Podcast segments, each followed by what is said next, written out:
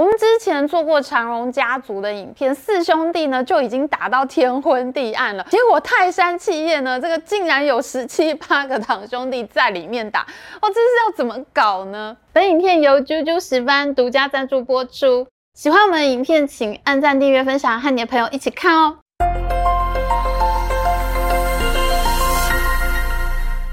Hello，大家好，我是 Amy。现在有越来越多企业打经营权大战的时候，会到网络上面求救了。前天有大同公司，最近有泰山企业，所以现在呢，网络风向对企业大战也是很重要的。在二零二二年的最后一个礼拜呢，泰山家族的小儿子在脸书公开向大房大哥喊话，他说：“你怎么能把家里的股票卖给龙龙邦建设呢？龙邦大股东在澳门抢劫杀人，有七件官司在身上，一审判刑就超过二十七年，他是强盗集团耶！你怎么可以把家里的股票卖给他们呢？”泰山家的小儿子呢，还叫这个大哥是晋惠帝。我们知道晋惠帝就是人民没饭吃的时候，他就问：“哎，为什么大家不吃肉的超级大？”傻瓜，中国皇帝。然后这个泰山小儿子还对大房大哥说：“你已经是晋惠帝了，你能不能当个有骨气的晋惠帝呀？”哇，他这个脸书公开信被大家转发到爆炸，大家都说：“哎，这不就是最近很红的韩剧《财阀家的小儿子》的剧情吗？”好多吃鸡排、置板凳的观众写来雪花般的讯息给我们 Amy 追剧时间，他们说呢，想要看泰山懒人包。我们的团队一直拉着我，大家都说这个绝对没有流量，流量绝对会很惨。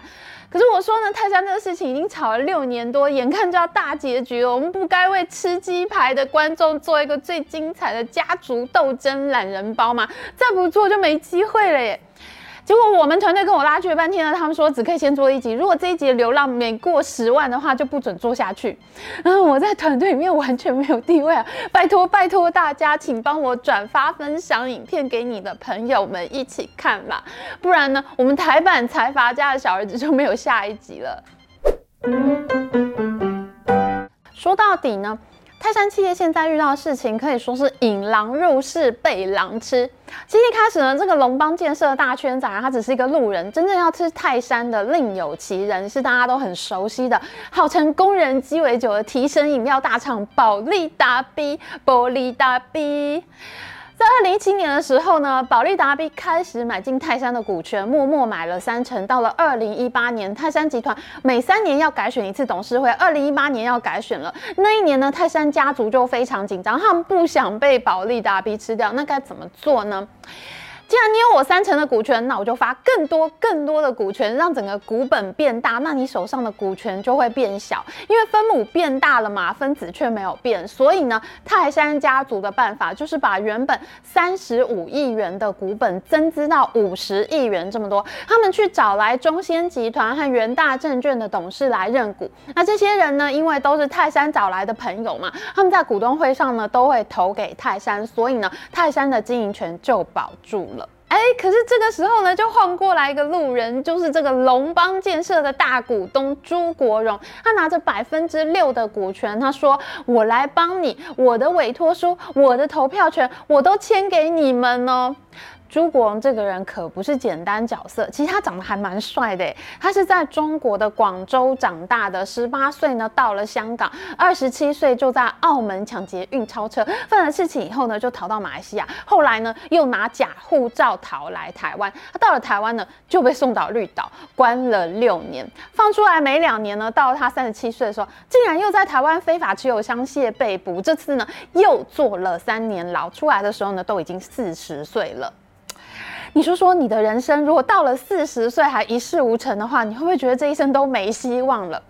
可是神奇的是呢，这个朱国荣的人生真的是四十才开始。他出狱以后呢，开始做珠宝生意，赚了一票以后呢，他就趁着西元两千年网络大抗泡沫破裂、全球景气大萧条的时候呢，朱国荣就买了财务出状况的高尔夫球场和百货公司，他还买了高雄八五大楼经典酒店的债权哦。结果呢，等到景气回来以后，这些资产就值钱了嘛。朱国荣就拿着这些钱，在二零零七年的时候入主了由殡葬事业和保险公司的国保集团。那我们知道国保人寿是一家保险公司，保险公司什么最多，就是钱最多了。所以呢，朱国荣呢就开始呢在股市上面到处吃公司，就连他现在用来吃泰山集团股权的这一家主体公司龙邦建设，当初也是他吃了别人的公司，把经营团队赶走才拿下来的这家公司。所以其实呢，这个朱国荣呢就是一个股市秃鹰。我不知道泰山家族看到朱国荣的时候有没有摔一跤啦。总之呢，朱国荣这个人他就一直买进泰山的股权，然后泰山家族觉得他很不对劲的时候，也已经没用，他就一直买，一直买。到了二零二一年，朱国荣已经买了百分之三十二三成股权了。那二零二一年我们知道又要改选董事会了，那泰山家族呢就赶快找来很强大的独立董事名单，想要力压朱国荣。那这里面呢就有最美丽的董事长一零一大。楼前董事长陈敏勋呢，他也出任了泰山的独立董事。你本来要引进朱国荣来救你，结果呢，没想到他最后是要来吃你的。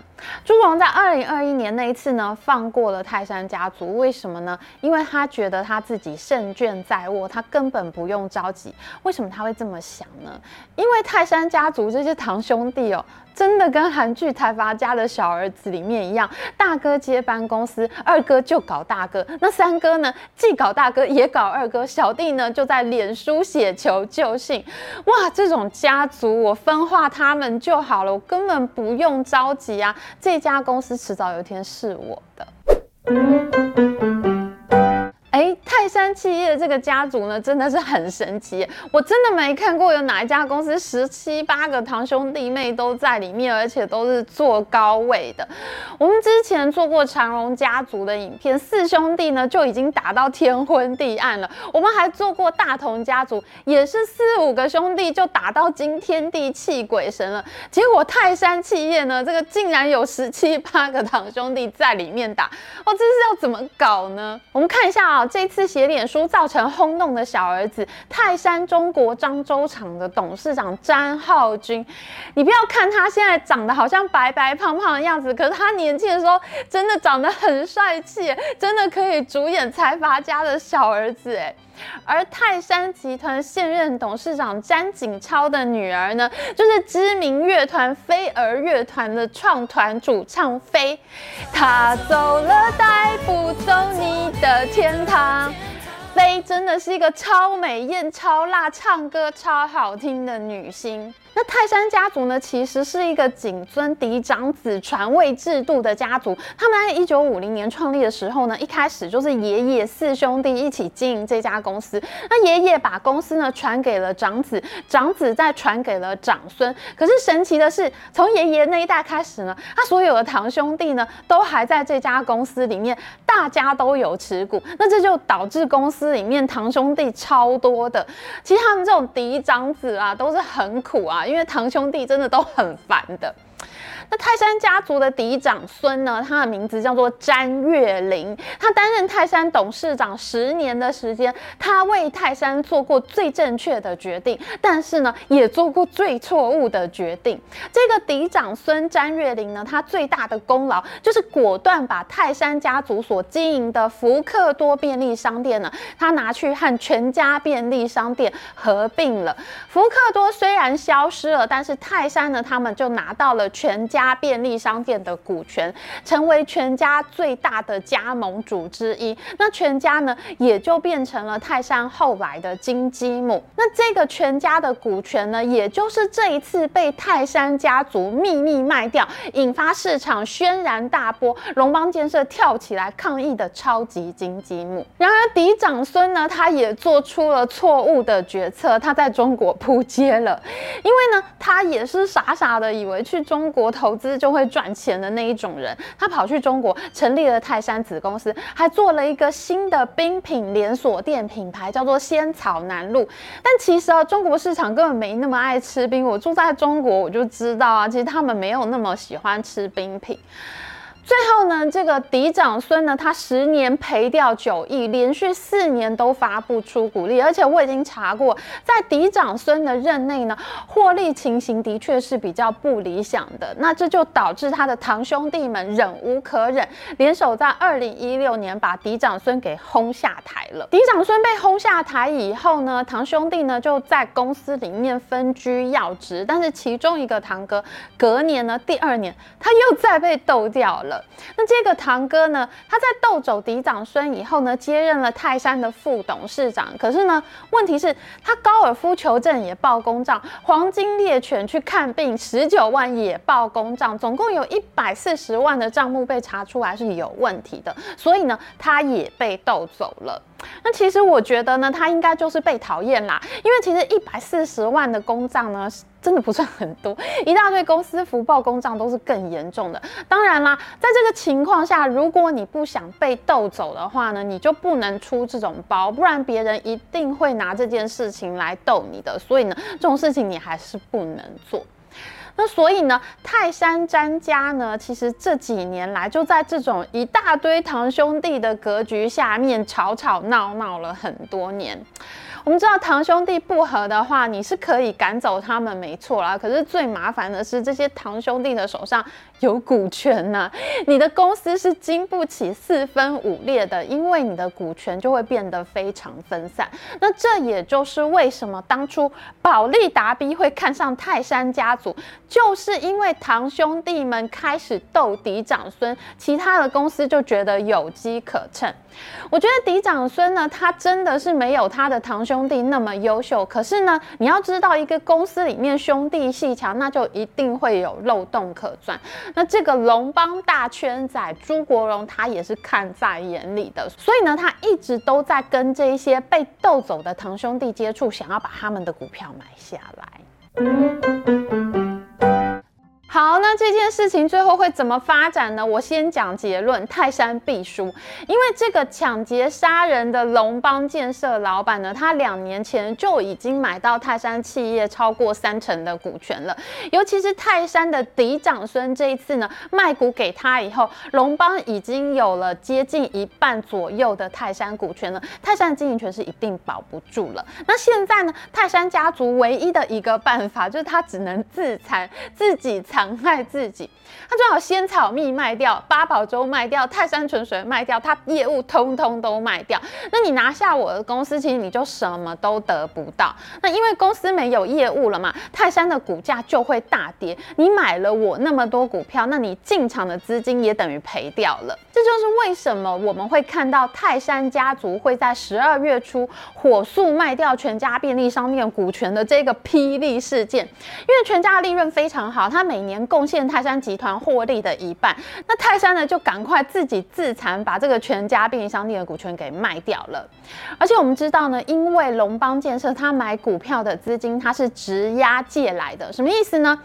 龙邦建设他一买到泰山的股票，他就把这些股票拿到银行去质押借钱出来，再买泰山的股票，杠杆开得很大。这是怎么回事呢？就譬如说，我买了一张股票，那这张股票是值钱的嘛，我就可以当抵押品去跟银行借钱。银行呢会拿着这一张股票，那他会借给我等值的钱，我拿这个钱再去买另外一张股票，那就等于呢，我只要准备买一张股票的钱，但是最后呢，我却得到了两张股票，那这就是银行质押的作用。但是我自己的风险就在于，如果这个股票的股价下跌了，不值那么多钱了，银行就会担心我会赖账啊。因为如果我赖账的话，银行把这个担保品的股票卖掉了，它也卖不到原本的那个价钱了。所以呢，这时候银行就会叫你呢要补担保品给他，或者呢你要先还一部分钱给他。那如果出了这样的事情的话，泰山的股票下跌，那龙邦要补保证金的话，龙邦的财务压力就会变得非常大。它很有可能呢，会因为泰山的股价下跌而资金断裂。那这样呢，它就有可能收购失败而退出泰山。不过现在呢，龙邦建设他们也提出抗议哦。他说，泰山卖掉全家的股票呢，其实他们这样做呢，就是在掏空公司，因为全家呢是很会赚钱的金鸡母嘛。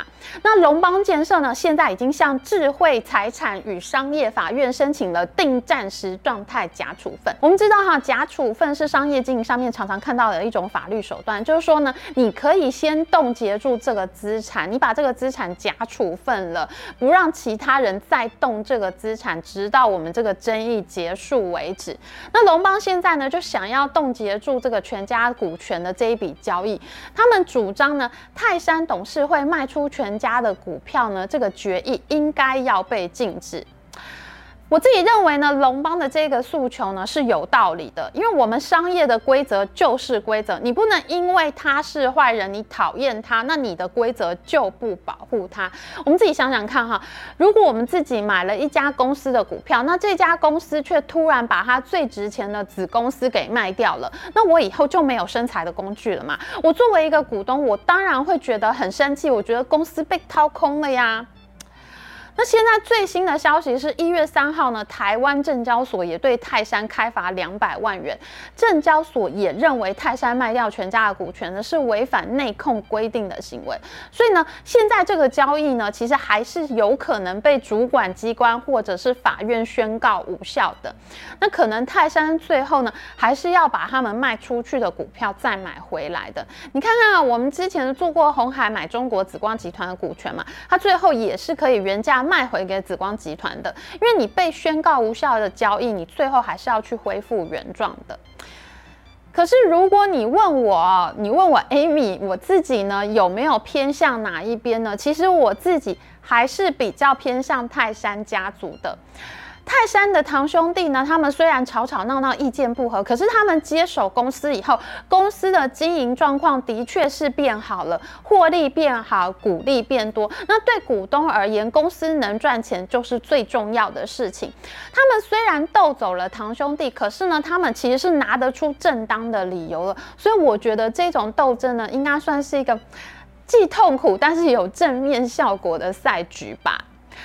那另外一方面呢，我认为朱国荣集团他们这些年在市场上到处吃公司，他们所挪用的资金、超大的资金都太多了，他的资金链和他的做法本身就是很有问题的。而且他们吃下的公司，你说龙邦建设的经营有变好吗？事实上，我觉得差别并没有很大，有好一点点啦。但是呢，这种经营绩效实在不值得银行团冒险借他钱到处去买公司啊！而且呢，他现在自己到处吃公司，已经违反了非常。多呢证券交易法令，他身上已经有很多资金不当挪用的诉讼了。我们知道，一旦泰山被龙邦吃走，这是一个不可逆的事件呢。就算最后朱国荣的资金被法院判定是有问题的，他再去坐牢了，可是泰山家族已经拿不回这家公司，这就毁掉了一家还不错的零售集团。所以呢，我自己呢还是比较倾向泰山家族的。我觉得他们虽然堂兄弟内斗的很严重，可是我觉得他们还是能交得出成绩的。